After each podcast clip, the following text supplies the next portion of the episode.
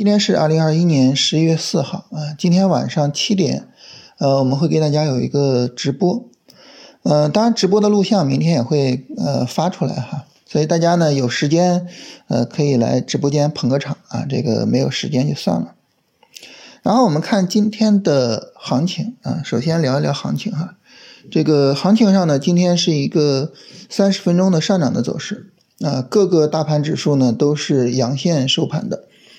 呃，那么这个三十分钟上涨呢，也是在呃我们的理解范围内的。就是昨天呢，我们也说哈，市场呢，呃需要一个三十分钟上涨啊，然后后续呢再有三十分钟下跌，跌不下来，这个时候呢就确认整个日线、短线下跌结束了。那么今天上午呢，大盘上涨的力度比较强一些，下午呢上涨有所停滞。啊，在这个上涨停滞的过程中呢，它整体上是一个呃三十分钟上在高位小幅度横盘的状态。那如果说呢，我们所说的这个三十分钟后续的下跌，它最终呢就以这个三十分钟小幅度的横盘啊去结束的话，哇，那这个行情就特别强了，是吧？那我们这个三十分钟下跌去做买入的价值呢，也就会比较高了啊，呃。当然，就是具体它走成什么样，啊，还是要等行情的发展啊。只不过呢，如果说我们还有仓位啊，还有准备在这个三十分钟下跌去做买入的计划啊，就需要提前呢做一下选板块、选股啊这方面的工作。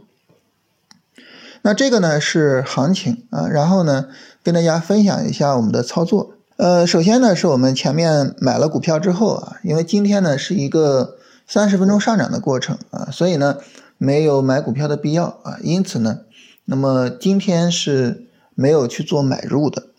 啊，但是呢，这个有两个标的呢是今天满足了止盈条件啊，我们分别呢出场了一部分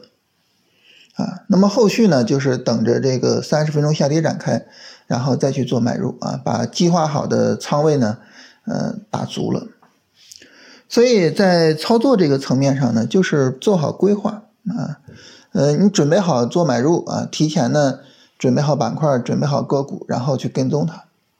啊。如果说呢大盘上涨啊，这个时候呢不能追高买入啊，那么就要看一看我们的持仓股啊是否需要做止盈啊，是否需要做出场啊。那么有需要的话呢。呃，不用看，就是说大盘啊涨得这么好啊，群情激昂啊，大家都很兴奋啊，不用看这个啊，该出就出，是吧？该止盈就止盈啊，按照规则去做。所以整体上来说呢，就是操作这个层面上呢，就是做好规划，然后呢去执行规划。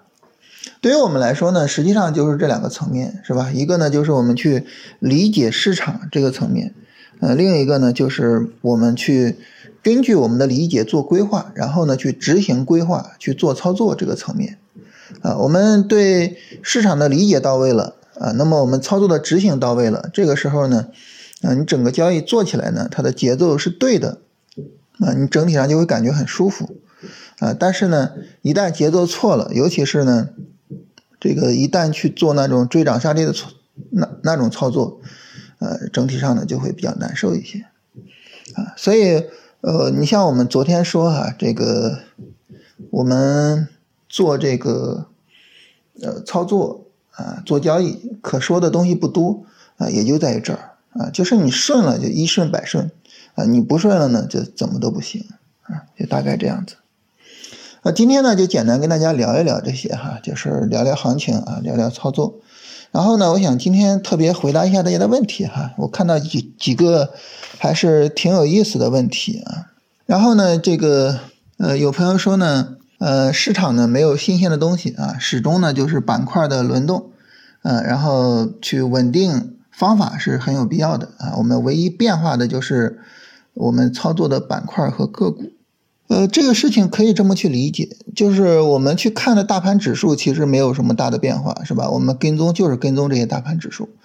只不过说呢，每一次操作机会，我们做的板块、做的个股都会有变化，嗯，然后呢，我们都会选择这个当下比较强的、当下值得跟踪的板块和个股去做。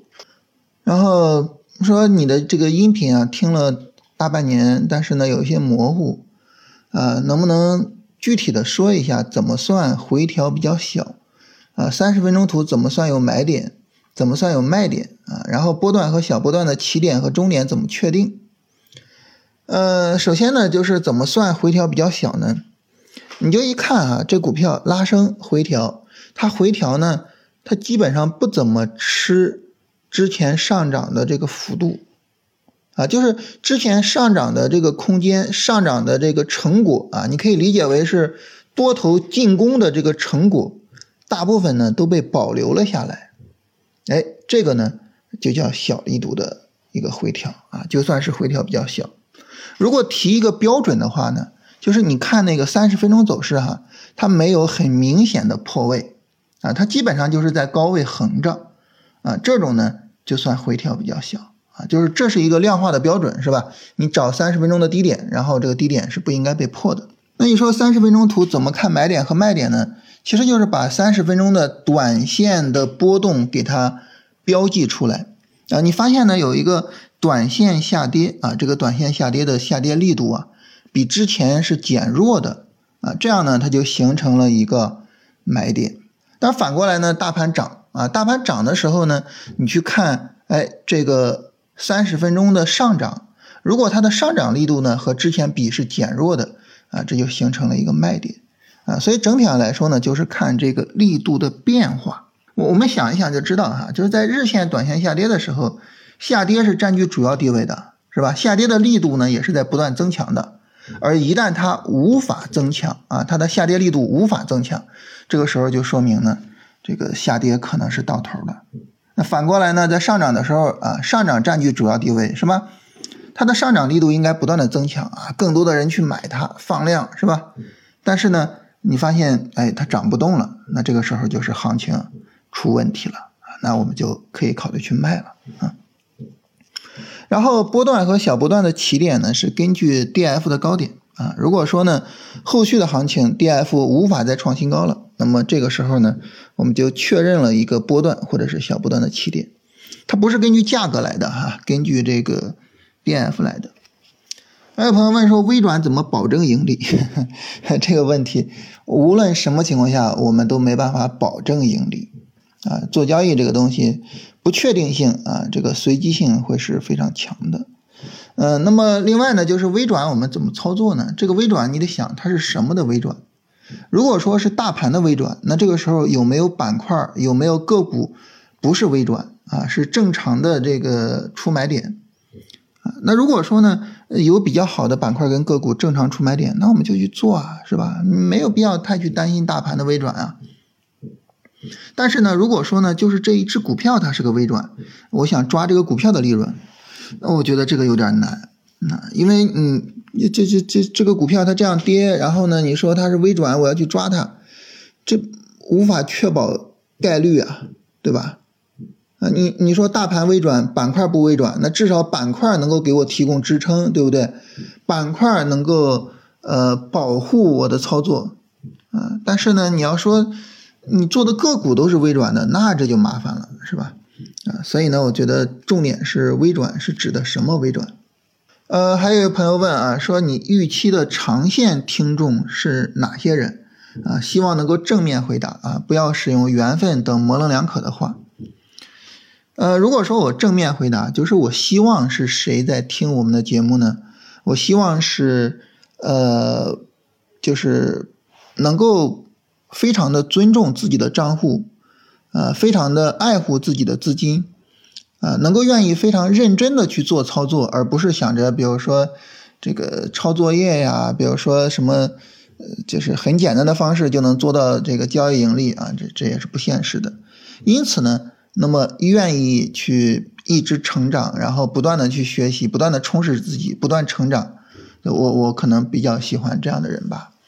呃，为什么呢？说白了，因为我自己是这样的人，啊，大家参加了新米团，嗯，看到我每天跟大家聊，大家能够发现，就是在这半年里面，我自己其实是有非常非常大的成长的，啊，就是我作为一个作为一个老鸟是吧？啊，已经做交易做了十几年了，嗯，但是呢，我还是在一直不断的在成长，那我觉得就是成长这个事情真的是永无止境的。就你做一段时间交易，你自然而然的就会产生一些新的想法，你就会去研究这些新的想法是否有助于，呃，我进一步的把交易做得更好，是吧？所以呢，就是成长这个事情呢，它是一个自然而然的，是一个我们不用刻意的去做，自然就会发生的事情。但是如果说我们就是想着，比如说什么抄作业，比如说什么，那这个时候就什么都没有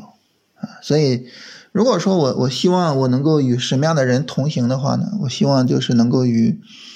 呃这样的人同行，能够我们一起去聊交易，一起成长，一起不断的进步啊！我希望能够是这样的人啊。然后有朋友说这个茅台啊，可以确定价值底部，但是无法确定顶部，因为无法预测人的疯狂程度。这个东西吧，说实话。人的疯狂既会把顶部推得高的不可思议，也有可能把底部打的不可思议。像茅台这种股票相对好一点哈，茅台呢，它毕竟是呃市场中的明星是吧？嗯，每一家资金都在盯着它啊。如果说我们做一些普通的股票的话，就是不是像茅台这么瞩目，你会发现很多股票跌的就是非常不可思议。这个股票明明有非常好的前途，啊，它的业绩一直发展的很好，但是市场就是不认它，就是一直在跌，一直在跌，一直在跌，这不可理喻。所以呢，就是价值投资这个事情呢，它确实是一个非常熬人的事情。从你发现了一只股票的投资价值，到它被市场发现它的投资价值，中间可能可能需要很长时间、很复杂的过程，啊，所以都需要熬。昨天晚上给新米团做直播啊，就跟他们特别聊这个事情。就是我们如果不做长线，你可能就一看，哇，这个宁德时代如果一直拿着的话，两年就翻了十倍，哇，做长线太容易赚钱了。但是你真的去做长线，你才会发现做长线有长线的难处。啊，如果说呢，我们没有为这个难处去准备好，你不要轻易的去做它，因为你很有可能在它。黎明前最黑暗的时候倒下，啊，所以这个事儿呢，还是要跟大家给强调一下啊，这是大家的这些问题啊，我觉得这些问题都很有意义啊，所以跟大家沟通一下。